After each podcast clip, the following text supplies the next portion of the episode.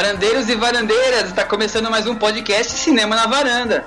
Eu sou o Michel Simões e comigo Chico Firman e o Thiago Faria para esse nosso quinto episódio diretamente da varanda mais cinéfila que eu conheço, pelo menos. Muito bem frequentado.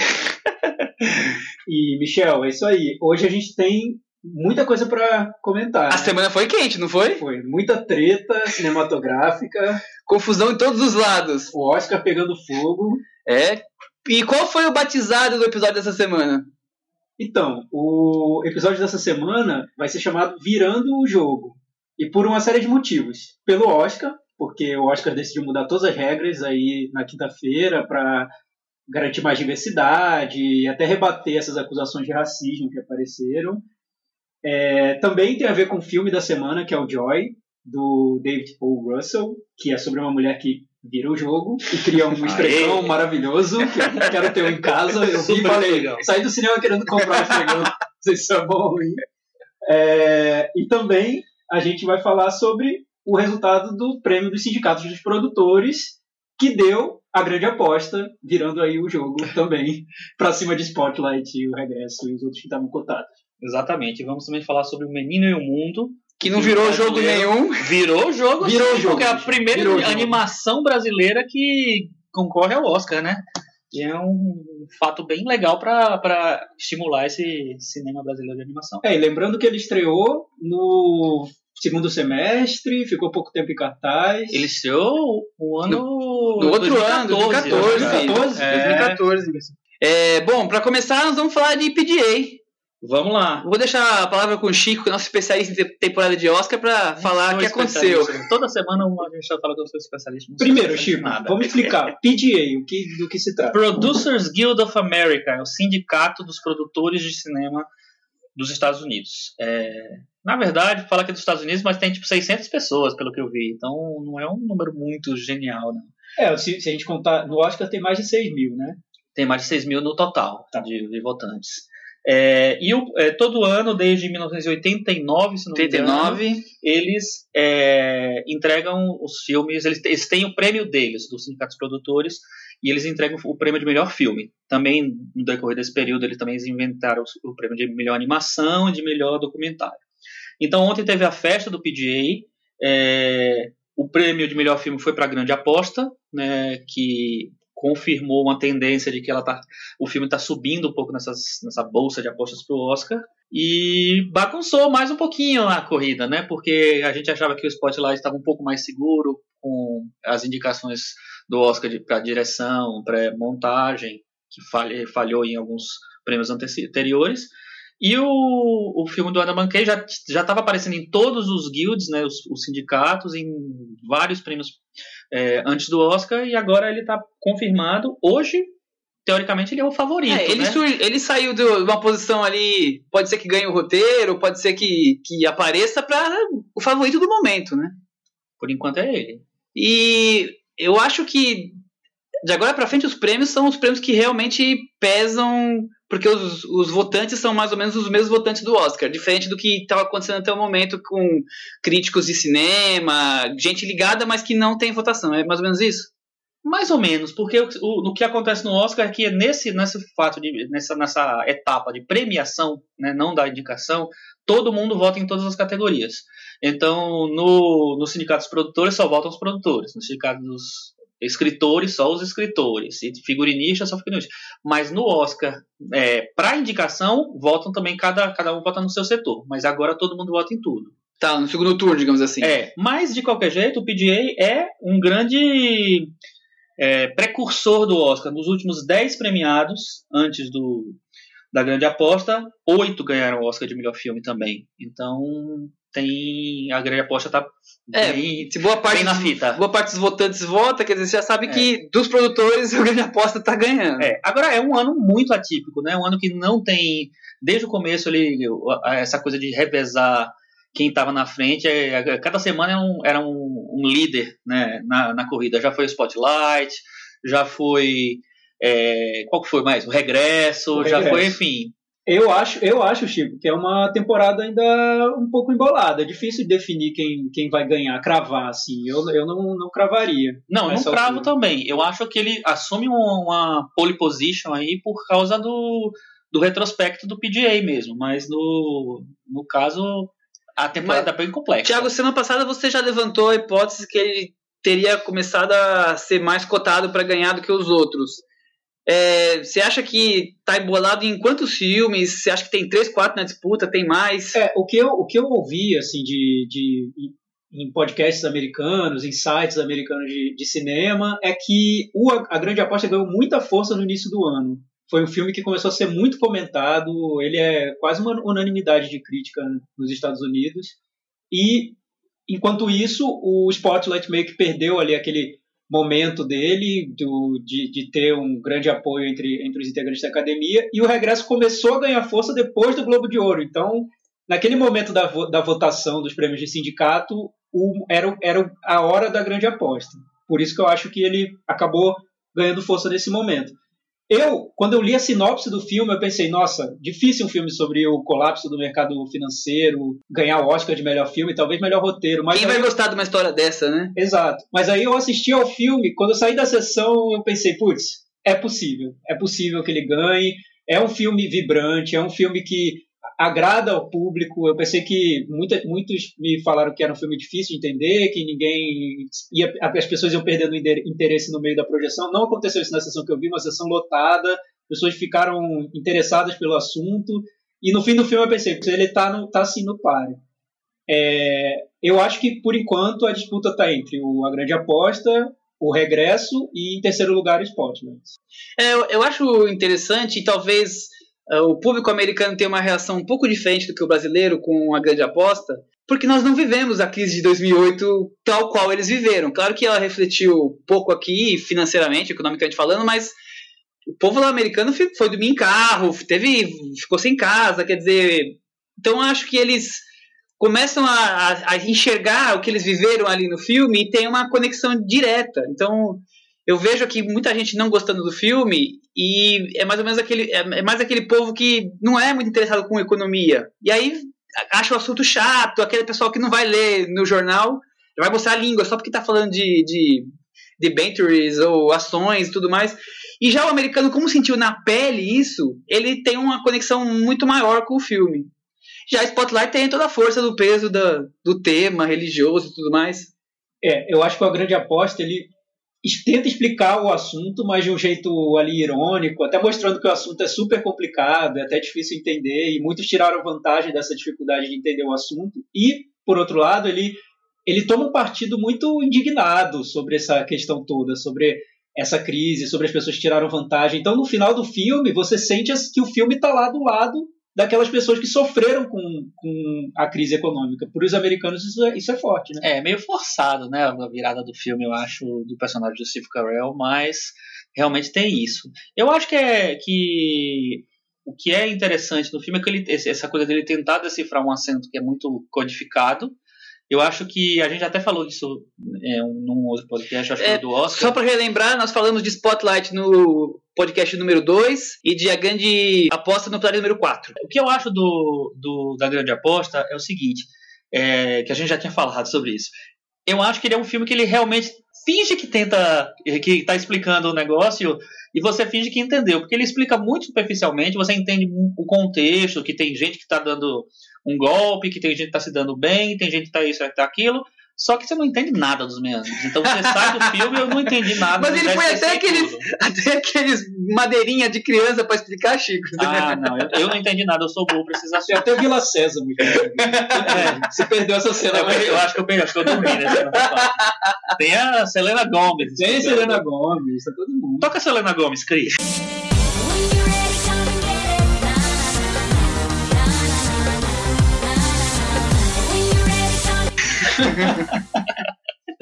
E aí, é, mas o que eu acho que tem três, três é, candidatos fortes, como o Tiago falou, e que tem três perfis que podem virar um, é, para uma premiação. O Spotlight é um tema sério, é o tema, é o Oscar querendo ser sério e tal. O, a grande aposta é o Oscar querendo ser popular sem de ser sério. E o regresso já vai para uma outra coisa mais, sei lá, mais americana, talvez, mais. É, esses dias eu vi alguém falando que, falando que ele era um western meio disfarçado, e é por aí mesmo, né? Apesar do Inharitu falar que não faz filme de gênero. É, ele tem um quê de western, por mais que o Inharitu queira que a gente veja ajoelhado num templo, né? Mas... Falar nisso, o Inharitu falou no vídeo do Hollywood Reporter que ele bate um papo com outros cineastas, fala, perguntaram para ele assim: se você faz filmes para você mesmo ou para as pessoas? E ele falou assim: ah, se acabasse o mundo, eu pensava, eu não ia fazer filme mais, porque não ia ter um filme é para compartilhar. Então vamos torcer para o mundo acabar para o Inharitu nunca mais fazer filme. Tá bom. Tipo, eu não entendi muito bem o que significa, mas vamos torcer para o mundo acabar. É, é... Só, só lembrando que o regresso nós não falamos ainda, porque o filme não estreou no Brasil, mas em breve teremos um dos próximos podcasts. Isso. E agora vamos falar do filme da semana? Vamos falar de Joy, que talvez seja a estreia da semana mais importante, não que seja o melhor filme que estreou, mas seja mais importante. Joy, que é o filme, o título em português é Joy, o nome, o nome do, sucesso. do, sucesso. É Tem sempre que ter esses subtítulos para explicar, né? Sim. O nome do sucesso é Joy. Joy é o nome do sucesso, dirigido por David O. Russell, que também fez Três Reis, Três Reis, Vencedor, Lado é, Bom da Vida, Vida e Trapaça. É, David Russell, um diretor que despontou nos anos 90, foi queridinho da crítica lá no, acho que no fim dos anos 90. Como um diretor mais indie, né? É, um diretor indie que conseguiu aí transitar nos grandes estúdios e fazer filmes que, que ganharam indicação ao Oscar e tudo. Só que no, recentemente ele conseguiu, ele formou um grupo ali de, como se fosse uma, uma turma, uma virou, equipe. Virou o clã do David Russell, né? Então, a gente sabe que os filmes do David Russell vão ter Jennifer Lawrence, vão ter uma Bradley participação Cooper. do Bradley Cooper, Robert De Niro, é. vão ter uma trilha sonora com rock, e ele, ele, trabalha muito com, com situações de folhetim. Esse filme até abre com uma novela, uma telenovela, então a gente sabe que vai ter um momento um momento para levantar a plateia. No lado bom da vida é uma competição de dança. Nesse é a história de uma mulher que tem uma ideia e tenta esfregar na cara das pessoas. Esfregar na cara da sociedade essa ideia que ela tem. Chico, o que, que você achou do filme? Colou o novo David Russell? Então, eu fui ver, eu vi o filme meio que com uma pulga atrás da orelha, porque eu já não estava gostando muito dele desde o Trapaça. É, o Lado Bom da Vida eu acho o filme ok. É, e aí eu fui ver com uma certa má vontade, confesso. E eu comecei a achar legal no, no começo, eu achei que a caricatura dos personagens estava funcionando, estava simpatiquinho, tava não sei o que lá. Mas depois de uma meia hora eu comecei a me achar tudo muito chato no filme, achar que o filme vai contar, vai muito pro draminha de contar a historinha e fica muito bobo assim, sem muita ambição. É, achei que a Jennifer Lawrence é uma atriz boa tal, mas acho, acho que não tem nada de diferente no filme, que inclusive que justifica uma indicação ao Oscar que ela faz no filme. E aí terminei achando o filme bem mas, marromeno. Bem qualquer nota, é. né? É, Chico, eu, eu consegui ver o lado bom do Esfregão, no caso. é, eu não acho que seja um filme tão ruim, assim, me, me, decepciona um pouco, até porque eu gosto muito do Três Reis e do David Russell quando ele apareceu. É, eu acho que ele era um diretor com, com muito potencial. Eu achei legal ele ter formado uma, um grupo, uma equipe dele ali, com que, um grupo para trabalhar e, e, criar os filmes ali de um jeito quase um jeito indie, um pouco dentro do mercado e cumprindo expectativas do mercado. Eu acho interessante isso que ele faz. E a, e a história de, da Joy, que é inspirada numa história real, a Jennifer Lawrence falou que é 50% inspirado na história real, que o David Russell inventou muita coisa. Imagina, que isso! É, que, e que até no início do filme ele dedica o filme as mulheres guerreiras e tudo. E o filme tem muito isso, assim, ele leva a Jennifer Lawrence, parece um filme compartilhado com ela, assim, olha, é uma história sobre essas mulheres que têm essas ideias fortes, mas precisam enfrentar diversidades, homens cagões e filhos, emprego e jornada tripla, quádrupla, enfim, para tentar defender essas ideias e o a academia racista mesmo e é preconceituosa que Joy não foi indicado Isso. ao E também é machista. É. Mas a gente vai falar sobre a academia daqui a, daqui a pouco. Vamos falar um pouco mais sobre Joy. Vamos, vamos. É, eu, eu, eu, acho, eu, eu, eu, eu gosto de, do cinema, da ideia de cinema do David Russell. Eu acho que ele não consegue muitas vezes colocá-la em prática e às vezes parece para mim que é tudo muito superficial. Ele não é um sub-Scorsese? Não sei. Eu acho que ele tem, eu, eu entendo onde ele quer chegar. Eu só acho que tudo fica muito superficial. Nesse filme, por exemplo, ele trabalha com clichês e estereótipos e caricaturas da família, dos homens malvados e a, e a Joy é aquela única personagem que é a personagem digna, que vai no meio hostil de pessoas que estão encostadas nela, que querem trapaceá-la, que querem, enfim, que tem um pouco, dá pra gente até comparar com o próprio cinema que ele tenta fazer, um cinema com boas ideias dentro de uma, de uma indústria, que enfim, não vou tão longe, mas eu acho que tem relações. O que eu acho é que ele leva isso de um jeito que me parece tão óbvio às vezes, que eu penso, putz, ele podia ter, ter transformado isso, essas ideias, em algo um pouco mais inteligente, sutil, não tão esfregando essas ideias na nossa cara. é, tem uma cena que eu acho muito boa no filme, que é quando a Joy vai vender o esfregão num programa de televisão e o personagem do, do Bradley Cooper é o produtor do programa e ele está dirigindo aquela cena como se fosse um espetáculo shakespeariano e a audiência está subindo, vai, mude, improvise. Isso eu acho legal, porque é, um, é uma forma irônica e, nesse caso, eu acho sutil, de, de falar da indústria do entretenimento, do cinema até. Talvez seja o melhor momento do filme. Eu, pelo menos para mim, foi o momento que mais eu consegui ficar um pouco mais atento ao filme, foi nesse momento. E é um momento, momento empolgante também. Acho que ele consegue unir tudo. Ele consegue fazer um cinema de entretenimento um pouco ironizando essa história do cinema de entretenimento que é feito só para ganhar dinheiro, onde estão os valores, é tudo sucesso, é só para vender, enfim, ele fala é, então, esses temas. Essa série é interessante, ela é meio melodramática, mas o problema é que para chegar nela ele constrói tantos dramas, tanto peso do mundo sobre as costas da Joy, que é uma coisa desesperadora. A Joy é quase uma personagem do Lars von Trier. É uma, é uma heroína, assim, é, de, de guerras, né? Eu achei muito chata essa cena. eu, sério, eu achei, eu achei chato, eu achei meio, meio irreal. Achei que você se emocionou, chorou. Chico, vamos jogar achei, achei, Você não acha que o filme até marca de um jeito bem claro e óbvio? Eu acho óbvio. Eu acho que ele podia ter feito isso de um jeito mais sutil. É a referência dele com o folhetim, com a novela, com a telenovela, eu, eu com o drama acho que, é, rasgado. É, Maria do Bairro total ali, né? ah, não sei. É, pode ser, mas assim, eu acho que ele perde um pouco ao longo do filme, um pouco essa, essa coisa de tá fazendo uma caricatura. Essa verba, eu acho, né? eu acho que a, a caricatura vira o produto em si, então fica é, você esquece que ele está querendo fazer uma caricatura. A caricatura vence você, entendeu? E eu acho, pra mim, aquela cena, não sei, ela não funcionou. Não te fisgou? É, não funcionou. Eu o que achei... me incomodou mais, Chico, foi o que acontece depois dessa cena, que aí o filme vira um... como se fosse um filme de trapaceiros, dela tentando muito dar a volta por cima de um jeito é, um pouco forçado, na minha opinião. É, eu... tentando carregar o peso do mundo e mostrar que ela, que ela pode. É, é o problema que eu vejo nos filmes do David. Russell. Eu já comentei com vocês no passado. Os filmes dele são todos muito repetidos. É, primeira coisa, esse filme. Eu vou lançar pela primeira vez, vocês vão ouvir isso milhões de vezes aqui nesse podcast, mas é o primeiro filme que a gente comenta aqui que é tragédia pouca, é bobagem.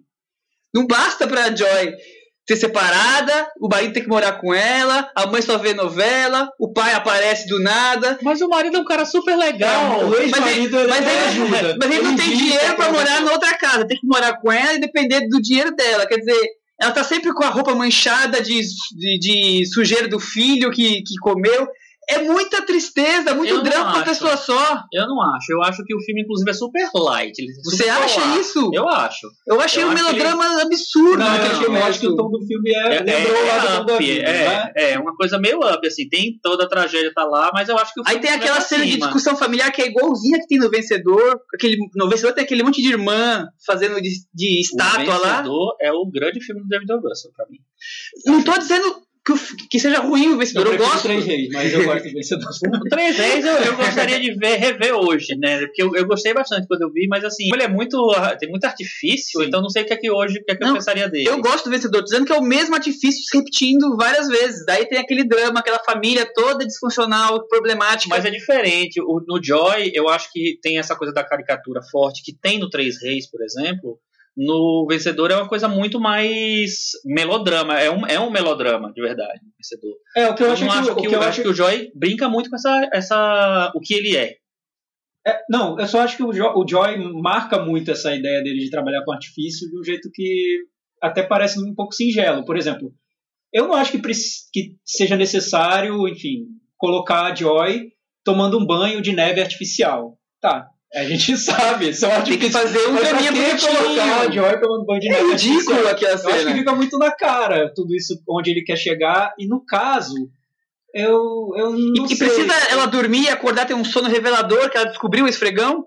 Sim. Ah, acordei! Nossa, tive o, sonhei com o negócio que eu vou ficar milionária. Aquela, aquele plane. Isso, isso, sabe que eu acho super interessante. É um artifício muito barato. Eu acho que é super interessante a história ali por trás do esfregão, porque ela mostra primeiro, a dificuldade de você conseguir concretizar uma ideia, essa questão dos direitos autorais, da patente, isso eu acho que é tem algo interessante ali, mas eu acho que o diretor não está Ele desperdiça isso, é. exatamente. O que tem mais interessante na história, ele desperdiça, para é focar nas coisas que ele sempre usa, que é o draminha, que é a briga entre famílias, que é depois ela poder sair caminhando, a câmera olhando para ela com óculos escuros e tocando música pop alta. É sempre ele faz isso, é uma repetição de mesmos, mesmas é, obsessões nos filmes dele. Toda hora a mesma coisa. Não acho, tá muito radical, Michel. não acho, não. Eu, eu tô sempre radical. Eu, olha, eu não, eu não sou um grande fã do David Russell. Se tem um filme que eu gosto dele de verdade, é o Vencedor. Mas os outros eu não. Eu acho que. Os outros ok ou ruins.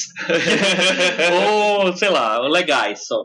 É, eu acho que no Joy ele ele começou, eu comecei gostando do filme porque eu acho que essa coisa da caricatura estava bem administrada, mas depois eu acho que o drama ficou venceu ali e a, e a e aí a caricatura virou o drama. Então para mim começou a ficar chato o filme.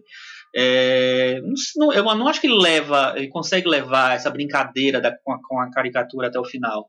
E aí o filme perdeu um pouco o sentido para mim aquela cena da a, a famosa cena da, da, da, televisão, eu acho que ela perde o sentido porque ele vem numa hora que o filme está mais sério e ele faz uma cena que não é não corresponde à realidade assim.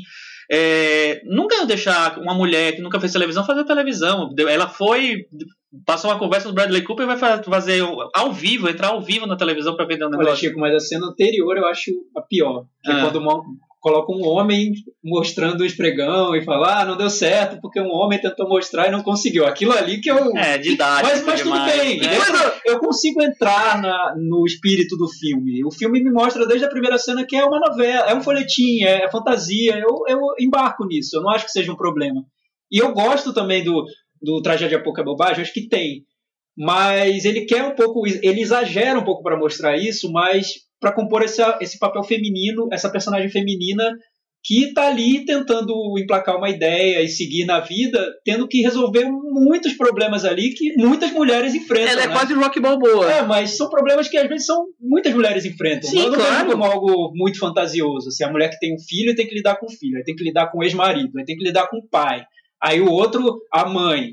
Aí tem um parente ali, uma, uma tia, sei lá, uma irmã, sabe? Aí tem que lidar, tem que resolver vários problemas familiares para depois conseguir se impor ali no mercado, ou conseguir ter um sucesso na carreira, sabe? Toda essa questão feminina, acho que o filme trata não, é, até, é, até de um Se fosse isso de um, de um tom mais realista, tudo bem, mas não precisa ela aparecer consertando um cano, sabe? Aquelas coisas. É muito exagero, é muito caricato, é um absurdo. Ou então soltar frases como. Eu até notei essa frase. É, um, é, um, é, um, é o melhor casal divorciado da América. Meu Deus, que frase é essa? Que, que ah, momento genial! Como assim? Quem fala essa frase? Me chama anotando frase É a avó, eu acho. É, é, é, a avó. Ela fala, nossa, que casal maravilhoso! É o ex, é o melhor ex-casal da América toda, representa todos os casais divorciados desse país. Ah, eu, que exagero, gente! É, é, verdade. Mas tem um tom de humor ali, aquela história de, ah, vou dividir os, o sótão entre o pai uhum. e o ex-marido. Sabe? É uma é comédia. É tão ridículo. O, o pai não precisa de dinheiro, arruma mulher mulher de uma hora pra outra, rica. É, é uma coisa. O que, o que me incomoda muito no David Russell é que eu acho que ele não consegue levar as últimas consequências às ideias dele. Enquanto um, um Todd Haynes leva as últimas consequências, você vê tudo no filme dele. Ele teve uma ideia, quer fazer um filme com um tom específico, ele faz aquilo da trilha sonora, a fotografia, tá o filme inteirinho pronto. O David Russell, acho que ele chega na, no meio do caminho não, e não leva até o fim. Totalmente. Eu acho que é, esse é o grande problema disso. Não, não, ele não leva essa brincadeira com, a, com o folhetim a, a, cabo, assim. Acaba que os fãs têm que meio que forçar a barra e falar, é, tem isso é, aí, tem aquilo ali. É, É, pois é. Eu acho que é um filme que fica, que fica pelo meio do caminho. Não, não me convenceu. É o melhor filme do David Russell desde Trapaça. É o melhor filme dele. Eu prefiro Trapaça Eu ainda, eu prefiro gente. Trapaça. Eu prefiro Trapaça. E que é um filme que eu não gosto. Você vê a situação. É. Vamos pro meta-varanda dele? Vamos, vamos meta varanda. Chico, qual a nota pra Joy? É 4. A minha é 6. A minha é 4. Com isso, o nosso meta-varanda é 47 para Joy. Ele fica, 47. ele fica em penúltimo lugar até agora, só ganha do Steve Jobs nessa pequena lista do ano. É, só vai sair dessa, dessa situação quando a gente falar sobre Sharknado e coisas assim. afins, né? Próximo assunto. Vamos falar da reestreia, né? Já Vamos. falou da estreia, vamos falar da reestreia. É, né? Essa semana reestreou o Menino e o Mundo. Aliás, Michel, uma coisa muito legal que o, o Itaú, o Espaço Itaú, fez é que eles estão exibindo todos os indicados ao Oscar de melhor animação no- na mesma sala. Então você pode ver. Na o- sequência, todos é isso? Que legal. Você pode ver o Divertidamente. Memórias de Marne, acho que é o primeiro que está passando as Memórias de Marne dos Ah. Estúdios Ghibli. Divertidamente, o Menino e o Mundo, que é o brasileiro. Anomalisa está em pré-estreia, então passa 10 da noite. E o que está faltando? Shaun Sheep, O Carneiro. Então, que é muito bom. que é bem legal. E é uma, eu acho que é uma das categorias do Oscar que são uma das mais interessantes desse ano, de animação. Todo ano ela é Geralmente interessante, né? Todo ano. é. Mas esse ano eu acho que eles conseguiram um representante de cada perfil ali de animação. As indicações são bem heterogêneas, né? É. Quer dizer, Então filmes vê- Ghibli, um brasileiro com traços, nós vamos acabar Exato. falando do filme agora, traços diferenciados, um Pixar, quer dizer, tem uma coisa rica ali dentro. É, e já falando um pouco sobre o brasileiro, o que eu vejo na- esse ano na competição do Oscar de animação é que cada filme representa muito bem o estilo que já foi consolidado. Então, o da Pixar representa o traço Pixar, tá lá. Apesar de ser um, um filme super original ali na trama e tudo, o traço é o traço Pixar. Tem o dos estúdios Ghibli, que também é um traço que a gente reconhece ali, batendo o olho. Shaun Carneiro é do, dos criadores da Fuga da Ga- das Galinhas, Wallace Gromit, a gente também reconhece muito facilmente. Anomalisa, eu não sei se é stop motion motion ou digital, não vi o filme ainda. Mas, é um, é a técnica de mas é uma animação de arte chamada, É, mas que eu não vi animação ainda, arte, quer dizer, É.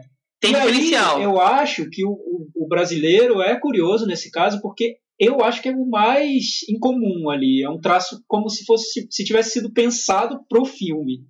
O que, que vocês acham? Eu vi o filme e pensei, o filme parte de uma página em branco, que é aquela tela branca, né? Sim. E ele meio que cria aquele mundo a partir de um traço como se fosse vindo de um olhar de uma criança, É, mas com várias outras né? referências. É, Mas ali não é algo fácil de identificar. Nossa, essa animação é um estilo típico de tal estúdio, de tal pessoa, de Aham. tal.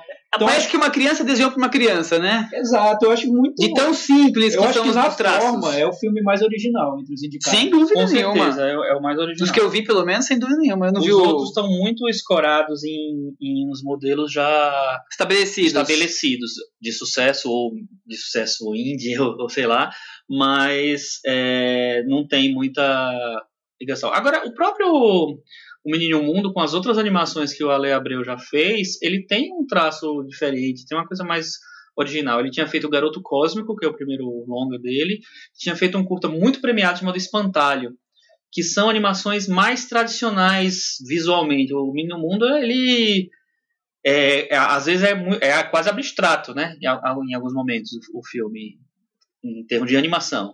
É, eu acho impressionante como ele consegue pegar essa animação arriscada, diferente e tal, não sei o que lá, e conseguir e, cons- e consegue fazer um panorama assim.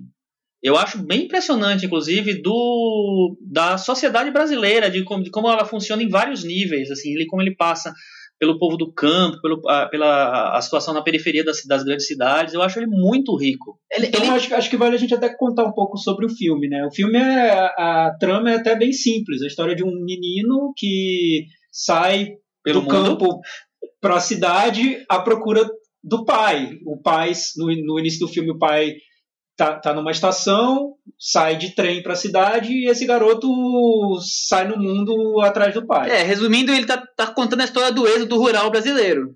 Anos Exatamente, 70, 60, não Anos lembro. 2010, inclusive. é, também. mas também, mas É. mais forte nessa Mas, época. assim, mas acho bom deixar claro que é de um de uma forma muito não é linear assim é muita coisa sugerida no filme, né? Eu diria que não é que não é linear, ele é meio lúdico. É. Não só nos traços, mas na, na, forma que conta. Porque a sensação que eu tenho, que ele foi, não vou dizer pensado, mas é, visualmente, parece uns traços tão simples, que são de uma criança para uma criança, mas os temas são bem pesados até. Porque tem ditadura militar, tem metralhadora, tem ele, coronelismo. coronelismo. Então ele não é para criança, por mais que ele pareça ser bem ingênuo os traços. Ele tem uma, um quê bem lúdico, bem minimalista, enquanto conta a história do Brasil assim, por anos ali. Eu vejo a história do Brasil ali em anos e anos sendo narrada. Com esses detalhes, muita cor, para dar um. Em cima sempre do fundo branco, como você falou da página branca, para dar um, uma quê de originalidade maior ali. Ele é bem rico nesses, nesses pontos. É, e eu acho que ele faz um casamento muito perfeito com a trilha sonora porque a trilha sonora movimenta de verdade o filme. Mas a trilha sonora é, tem um quê bem nordestino ali da, coisa que da transição, falou, né? É um filme que não tem é, falas, não tem fala, ou, é, ou não tem falas é, é, e, perceptíveis. E, além de ter referências à história do Brasil, também é um filme que não quer marcar um espaço ali identificável, né? Ele, a favela, no, entre aspas, no filme, ela é quase como se fosse um cenário de ficção científica, não é uma favela no morro convencional tudo é meio que alterado pelo olhar é, imaginativo de uma Ele se dá liberdade pela animação em então, si, né? o idioma é um idioma criado para o filme, que eles falam, é, tem referências de vários países, então eu acho que ele quis dar um tom mais universal para o filme, não um filme exatamente sobre o Brasil, mas sobre é, situações que vários países enfrentam, países que, que têm essas, essas realidades de desigualdade, de desigualdade social. Não sei se ele que. Tem referências, eu noto referências ao Brasil, mas eu noto que também que ele quis fazer um filme universal. É um filme que é fácil de admirar. Eu acho admirável mesmo o que ele faz tecnicamente. Ele busca um traço ali muito específico para a trama, mas eu queria saber de vocês, assim, eu, minha experiência com o filme, assistindo ao filme, não foi tão fácil, assim, eu, eu senti uma certa frieza na trama, eu acho que ele tem um visual muito bonito, ele é muito bem pensado no traço, no desenho, mas eu não sei se a narrativa é tão bem pensada assim. Em alguns momentos ele me pareceu panfletário, óbvio, nas referências. Às vezes ele tem um momento em que ele vira um documentário que eu falei, não, não precisava, não, para menos, eu já entendi onde, onde você quer chegar. Às vezes eu acho singelo no mau sentido, enfim, não, é até chato falar isso porque parece que eu estou aqui falando mal da seleção antes de entrar na final da Copa e dizer, nossa, esse jogador é horrível, você vai ver, ele vai chutar para fora. Não, assim, eu acho que é um bom tá filme, eu gosto, eu admiro, mas a, a, minha sensação ali, assistindo ao filme, foi de um distanciamento, eu não consegui entrar no filme de forma alguma. Ah, eu, assim, eu, eu acho que é um problema meu, sério. Uhum. Mas eu é tenho um o mesmo distanciamento que você. Assim, eu, eu, eu revi o filme hoje, porque nós tínhamos combinado de falar dele, já comentei isso no outro podcast, que eu, o dia que eu vi, eu meio que não posso considerar, porque foi no dia que morreu o Eduardo Coutinho, eu recebi a notícia no, durante a sessão e acabei olhando sem prestar muita atenção. Então eu revi o filme hoje e eu tive, não vou dizer a mesma reação que eu tive no, no dia, mas eu tive a sensação de tô aqui assistindo, mas ele não está me prendendo tanto em alguns momentos quanto eu gostaria. Por mais que eu ache interessante a forma que ele coloca os temas políticos, eu acho que talvez seja isso. Tem política forte demais, traços ingênuos demais para criança, ele fica na dúvida entre esses dois pontos. É, eu conheço pessoas é, que se emocionaram com o filme, então eu sei que pode ser pode ter sido um problema meu assim eu não consegui entrar no filme eu fiquei distante quando eu percebi que o filme tinha uma uma lição, uma mensagem, que ele ia mostrar todas as mazelas do mundo ali condensadas para aquele menino sofrer, e, enfim. É, eu não consegui entrar no filme de forma alguma. Admiro muito, acho muito interessante o que ele faz. Acho muito interessante o Brasil estar no Oscar com esse filme, só que é um filme que eu, eu lembro do que, não sei, a Pixar faz, os estúdios Ghibli, que eles conseguem fazer, levando uma emoção para o filme e, e, levando a gente para dentro daquele universo, para mim esse filme não consegue. Mas eu, acho que, mas eu acho que tem uma diferença grande aí, porque a Pixar, ela, desde o princípio, a Disney, enfim, outras coisas, trabalham desde o princípio com uma coisa que vai que é para o grande público. Então eles têm, ele tem que funcionar em vários níveis. Para todos os acho. públicos. Eu acho que o, o diferencial da Pixar é conseguir ser mais profunda e tratar outras coisas.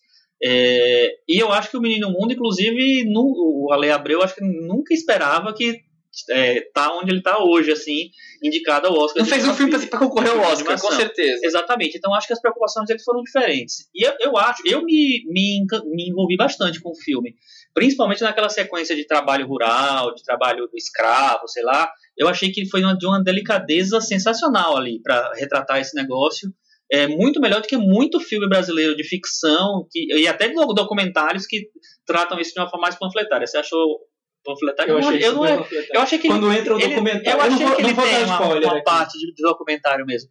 Mas eu acho que, né, principalmente nessa nessa é, nessa questão da rural, da, do êxodo rural, da, da do trabalho, do desemprego pela automação, exatamente. Eu achei que ele tem uma delicadeza muito, é. muito sensível ali. E eu acho que a, a, o visual dele, para mim, que é muito solto, né? Que ele, ele é muito, ele trafega muito por.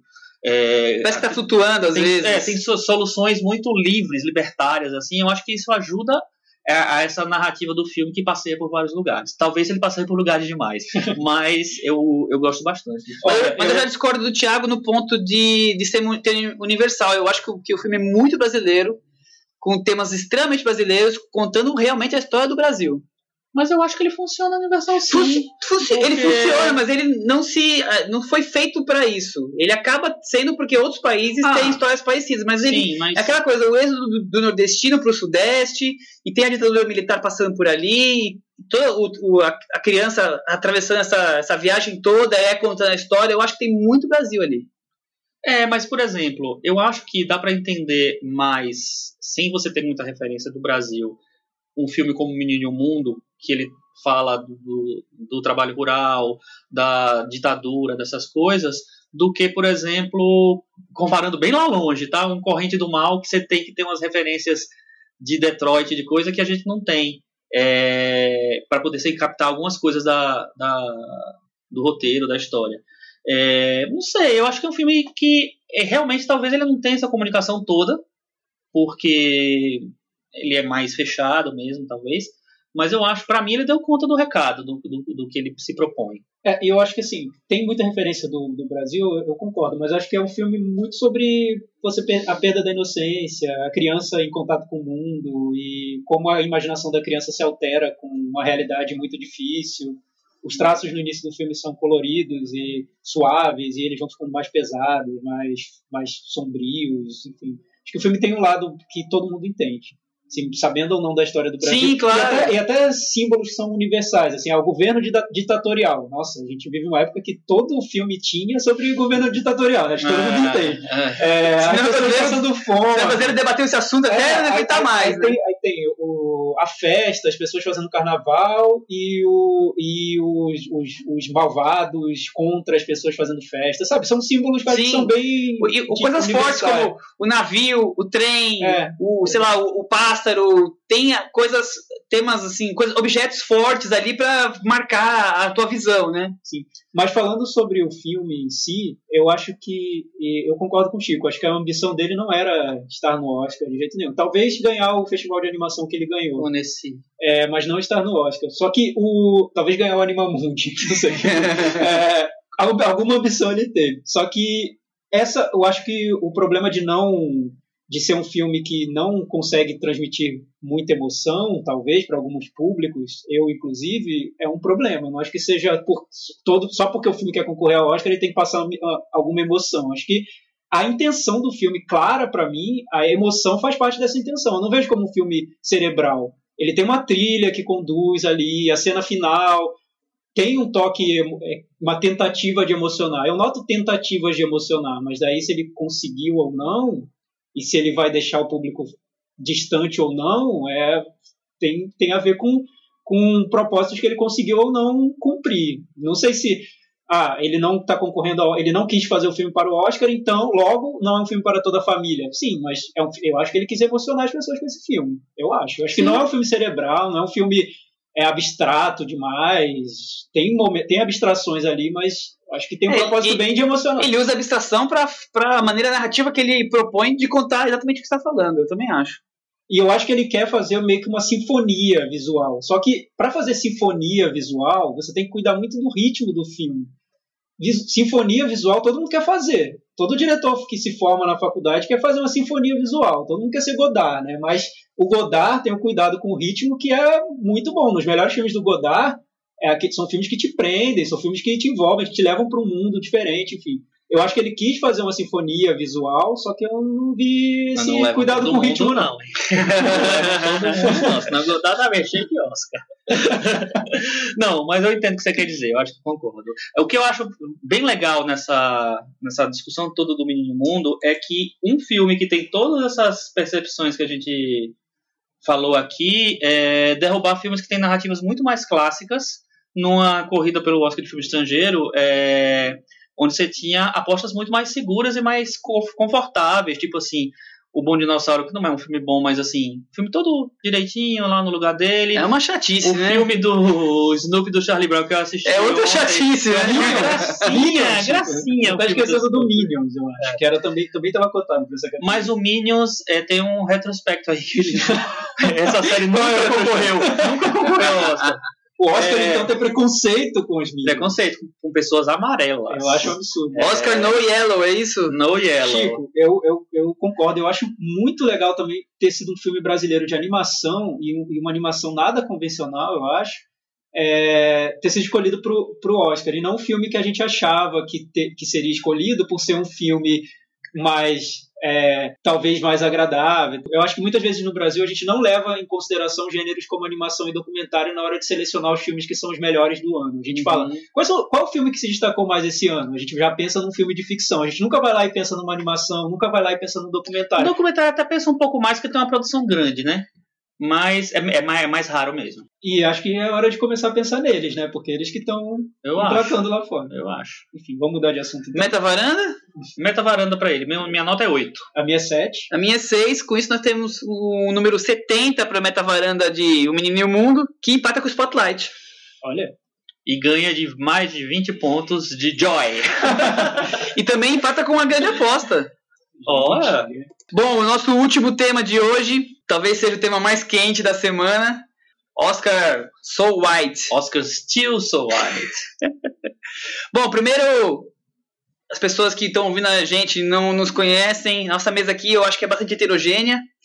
É bom falar que questão de cor, opção política e outras coisas mais rotuláveis aqui, nós estamos bem heterogêneos, acho que é interessante e isso ajuda na nossa discussão. É, só se falou disso a semana inteira, no Twitter, no Facebook. É, acho que vale até resumir alguns pontos principais. Eu não sei nem por onde começar. A, come, tudo começou na hora da divulgação dos indicados ao Oscar, que... Quem começou bom foi Spike Lee. Não, não. eu tô enganado. Começou o Oscar pelo segundo ano consecutivo, não teve nenhum dos 20 indicados a melhor na categorias de elenco é negro. Então, é, todo mundo branquinho, e aí o Spike Lee não gostou. Né, é, ah, é verdade. Oscar So Red, gente. Tem pelo menos três ruivos concorrendo esse ano. De 20 tem três ruivos. É, três ruivos. Não, pô, mas ruivo já é uma minoria. E, assim, tem três concorrendo, tá aí, vamos lá, né? É, mas, então, é, pelo segundo ano, nenhum, nenhum negro indicado. E o Spike Lee, que é um diretor mais famoso, um diretor da causa negra, é, americana, mundial, universal, Soltou o verbo. resolveu se pronunciar é, oficialmente dizendo que ia, não ia comparecer à cerimônia tal. Ele que ganhou um Oscar honorário esse ano, que agora os Oscars honorários não são mais entregues durante a festa, é, são, é uma cerimônia antes. E ele falou que não ia porque era um absurdo que o Oscar se, acontecer isso pelo segundo ano consecutivo.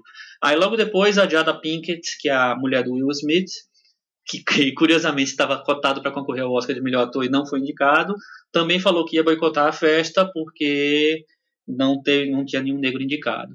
Aí, a partir disso, o, próprio Will Smith falou, todo mundo, todos os indicados já falaram tal, e veio a nossa querida Charlotte Rampling, grande atriz, mas com pensamentos meio complicados, que veio falar que, na verdade, quem estava reclamando era que tinha Resumindo, né? Ela que, falou a frase tinha... racismo com os brancos. É. Essa, essa, esse boicote ao, ao, Oscar. Entre outras coisas que ela falou na entrevista com uma rádio francesa. Exatamente. E o que aconteceu foi que na quinta agora passada, a academia decidiu anunciar mudanças nas regras do Oscar para bem radicais. Tentar abrir espaço para a diversidade ali no, entre os indicados, né? É, a ideia inicial é Acho que, que a primeira até... coisa que é bom lembrar é que a presidente hoje do, do, da academia é negra. É, Sherry Boone Isaacs. Desde 2013. É negra. Não, não é desde agora. O cara que dirige a festa do Oscar é negro. Eu não lembro o nome dele agora. O apresentador desse ano, que é o Chris Rock, né? Negro Quer dizer, também. a cúpula não é racista. Olha, é, pois é. Pode ser que os votantes sejam ou não sejam, a gente pode até conversar um pouco mais sobre isso hoje, mas a cúpula em si tá ali não tem isso, essa questão. É, não é, isso não é bem a cúpula, na verdade, né? A cúpula acho que é o, o chamado Board of Governors, que, é, que é o conjunto de cada é, presidente, de cada, cada. Não sei se é presidente que chama, de cada branch, né? De cada setor da, da academia lá. Mas, mas além disso, eu acho que essa é uma discussão muito complexa. Mas antes de falar isso, só falando um pouquinho das, do que vai mudar nas regras. É, hoje, para ser indicado a. para ser integrante da academia, como é que funciona? Geralmente quem é indicado e vence ou vence o prêmio é chamado logo no ano seguinte para ser membro da academia. Além disso, a academia chama outras pessoas de, enfim, que estão com, com filmes por aí para participar. Só que aí agora, é, pelas novas regras, o que, é que, eles querem fazer? Eles querem aumentar, querem dobrar a participação de mulheres e de é, minorias raciais, pelos que eles falaram, até 2020. Então eles estão iniciando um negócio, uma campanha grande para que é, os novos membros representem mais essa diversidade cultural e étnica e quer dizer ela não está querendo criar cotas para indicados ela quer criar mais votantes de minorias. É exatamente é, é, que eu acho que é um caminho mais, mais interessante. mais interessante porque se você for criar cotas aí essas acusações da Charlotte Rampling vão estar tá um pouco Pega o sentido do prêmio, né? De escolher os melhores. Exatamente, porque se você tem um prêmio para escolher os melhores do ano, se você separa alguma coisa para atender determinadas causas, então você não, não termina não sendo os melhores do ano mais. Mas ao mesmo tempo, é, é aquela coisa, né? É a, é, é a correção de um problema histórico, né? Que se arrasta não só na academia, não só em Hollywood, não só no cinema, mas na nossa sociedade há muitos anos. Então, é, não é que não tem sentido o Spike Lee chegar e dizer assim, ah, pô, não tem nenhum negro indicado. Tem sentido falar isso. Mas é, o problema é chegar nessa, nesse equilíbrio, né? Mas, Thiago, é, deixa eu fazer uma pergunta para você, direta. Tinha torneio que merecia indicação esse ano? É, Realmente? Então, essa é, uma, essa é uma, acho que é a grande pergunta do momento. Essa é a grande pergunta do momento. Mas, por exemplo, o, no caso do Creed, o Michael B. Jordan, ele meio que leva o filme ali, né? O Stallone, ele foi indicado, tá cotado, ele deve, ele deve, deve ganhar, é, é um dos favoritos, mas o ator principal do Creed não foi indicado. Mas o filme não foi realmente com grandes indicações. O Creed não foi. Ah, eles é, gostaram mas, do mas acho que é, é não, porque. Eles gostaram do filme. Gostaram do filme. Tá os melhor filme indicados? Não. Não, mas não. Outra ah, categoria. É, então ele não tá. O Idris Elba era um dos favoritos nas indicações. Era um dos favoritos. Eu acho que o Idris Elba era, era o, o, o, ator negro mais cotado. O que tinha entrar. mais chances. É. Mas, Chico, você viu o filme? Você, você assistiu, Thiago? Não, não assisti, não assisti. Você acha que é muita injustiça o Idris Elba não ser indicado? O filme é o Beast of No Nation, do Idris Elba, Isso. que é um filme feito é, pela Netflix, né? É, eu assisti ao filme, eu não achei o filme tão bom como quanto muitas, né, muitas pessoas acharam, é, e nem acho o papel, a interpretação do Idris Elba tão incrível assim. Acho boa, ok e tal. É, eu não, não, não, vejo, eu acho que tem, tem uma, uma, certa caricatura na interpretação dele. Você assistiu, Michel? Eu assisti também, então, concordo com você. Uma caricatura, como por exemplo o Forrest Whitaker quando ganhou, o grande ator que é o Forrest Whitaker, aquele papel era, ele estava muito bem, ele é muito bom, mas era um papel também caricato. É, mas é... aquele papel ele estava interpretando um resumo dos ditadores é. africanos, é. quer dizer, valia a caricatura ali. Mas, mas Michel, voltando a responder a, a, a sua pergunta, eu acho que o Oscar, a gente sabe, né? O Oscar nunca é um retrato fiel do que foi melhor no ano. Não, nunca. Eles não tiram uma média entre os críticos para saber o que foi mais elogiado e dividem, e ali são, vem os cinco indicados. Então, é parcial, é um reflexo de opiniões ali do, dos votantes. Dá sim para você chegar lá e, e, discutir. Olha, por que Jennifer Lawrence de novo? Por que Jennifer Lawrence por Joy? Ela tá realmente bem no Joy? Ou ela só tá ali porque a maioria dos integrantes da academia, a maior parte é formada por, por senhores brancos de muita idade que adoram uma garotinha jovem atuando? Eu Sim, mas então, aí é um outro então, ponto que você está colocando. A questão é, é sempre parcial, é sempre duvidoso. É, a questão é, você quer que um, uma seleção de indicados que represente a realidade de, de Hollywood ou não? E é isso que os atores negros cobram. Eles querem se ver no, no Oscar. Nós estamos aqui em Hollywood, estamos tentando entrar aqui no, na indústria, fazendo nossos filmes, dirigindo, mas o Oscar não está mostrando o nosso trabalho. É, o que eu acho que é, que é interessante, vou responder também a sua, a sua pergunta logo, então, primeiro. Depois eu falo o que, o que é interessante. é, dos três atores que acho que tinham mais chances de entrar é, esse ano, que da comunidade negra, vamos dizer assim, que eram o Idris Elba por Beasts of No Nation, o Samuel Jackson por Oito Odiados e o Michael B. Jordan por Creed, eu, pessoalmente, se eu fosse votar no Oscar, eu não votaria em nenhum deles. Não porque eles são, são negros, mas porque eu acho que não estavam entre as melhores interpretações do ano. São três interpretações boas, mas não acho que são as melhores. Mas, por exemplo, voltando um ano antes, a gente tem o David Oyelowo, que fez Selma, que esse para mim é o melhor ator do ano e ele não entrou, ele não foi indicado. Aí eu acho que. Aí eu ia protestar com o Spike Lee. é, mas eu acho que.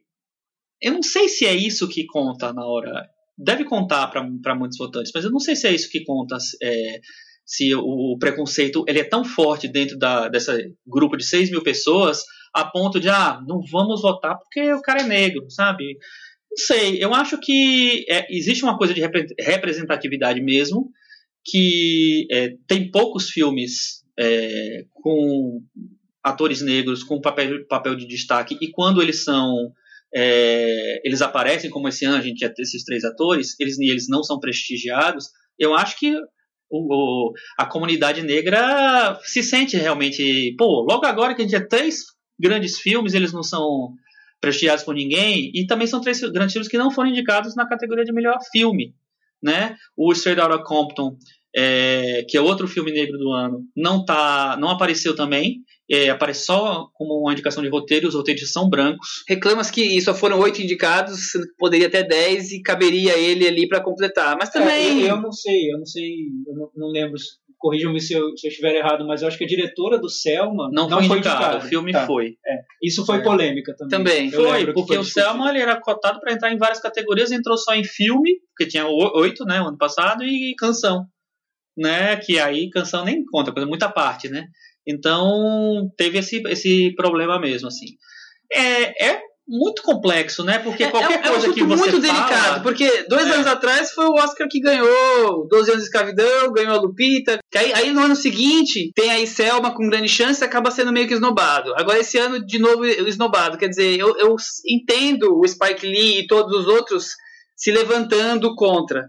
Mas aí eu quero olhar para esse ano especificamente e não consigo ver grandes absurdas injustiças.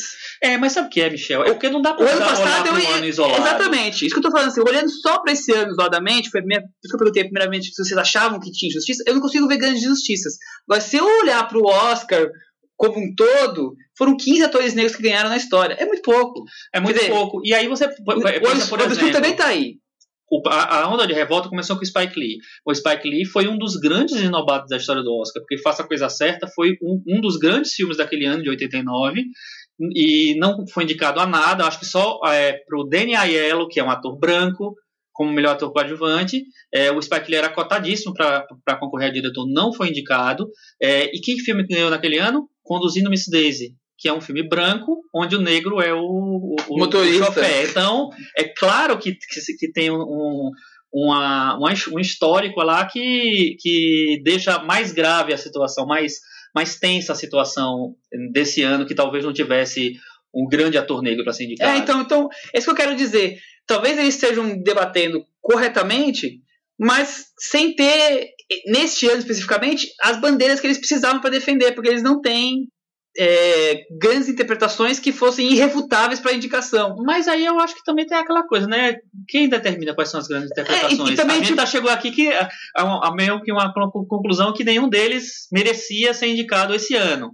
Mas tem gente que vai. É, também é fácil falar e quem tá lá tendo paciência todo ano olhar e nenhum ano tem indicação, maior história. Então talvez seja estourado na hora certa. É, o... e tem aquela coisa, por exemplo, o Spike Lee teve, teve essa esnobada, o, o é, Michael B. Jordan estava cotado há um tempo atrás pelo Fruitvale Station, onde para mim ele está bem melhor do que nesse, nesse papel do Creed. É, eu gosto do, do, do, papel do Creed, mas não acho que é um papel premiável. Naquele eu acho que ele está mais premiável.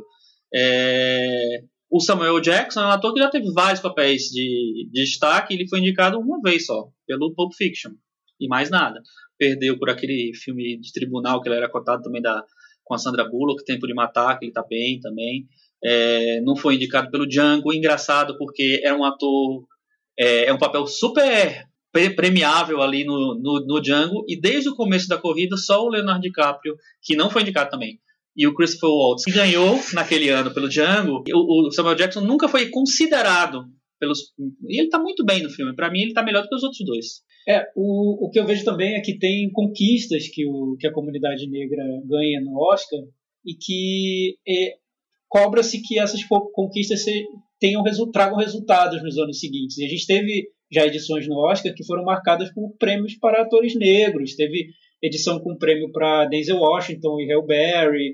É, a Lupita Nyong'o ganhou. Sidney Poitier ganhando o Oscar honorário. Então espera-se que isso continue, que, que, te, que traga um, um, resultado, uma mudança na premiação e quando essa mudança não vem, acho que a sensação é de, é de frustração. E também acho que o Oscar deixou de não representa simplesmente um prêmio de cinema, ele representa Hollywood vindo ao mundo e contando, olha, isso aqui foi o nosso ano, olha só como ele foi. E por isso tem essa cobrança por representatividade. E eu acho que ah, se agrava mais porque o nosso querido amigo Oscar, na academia, eles tentam vender o Oscar como eles, eles colocam essa imagem para o Oscar de ser a grande premiação do cinema, do cinema no mundo. Tanto é que. As Olimpíadas do cinema. Né? Exatamente. Né? Então estamos premiando o melhor filme do mundo, não é o melhor filme americano.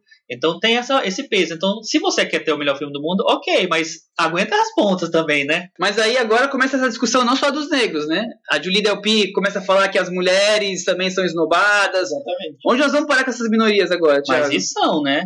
Vamos são. combinar. Tanto, tanto que essa mudança agora do, da academia tenta também dar, ampliar o espaço das mulheres, né? Totalmente. As mulheres e, e várias minorias. Isso está no, no, nesse projeto novo da, da academia. Uma das atrizes cotadas, desculpa, Thiago, esse ano foi a, a Kiki Rodrigues, tem um outro nome no meio que eu não sei, que é a atriz trans do Tangerine.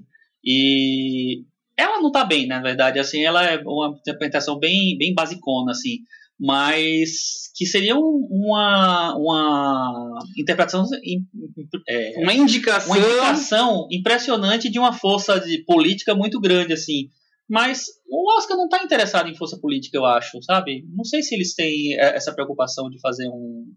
É, de marcar pelo que, pela, pelo que eles vão escolher. O Oscar é conservador, né? Ele não está preocupado em criar tendências, né? É, então, ele segue a tendências atrasadamente, muitas vezes. O que eu acho que pode ser interessante nessa mudança é você mudar o olhar do Oscar, porque aí vai ser interessante. Se minorias, mulheres e até integrantes jovens e tudo trouxerem um olhar diferente para os prêmios da academia. Por que não valorizar filmes que, que fujam desse feijão com arroz?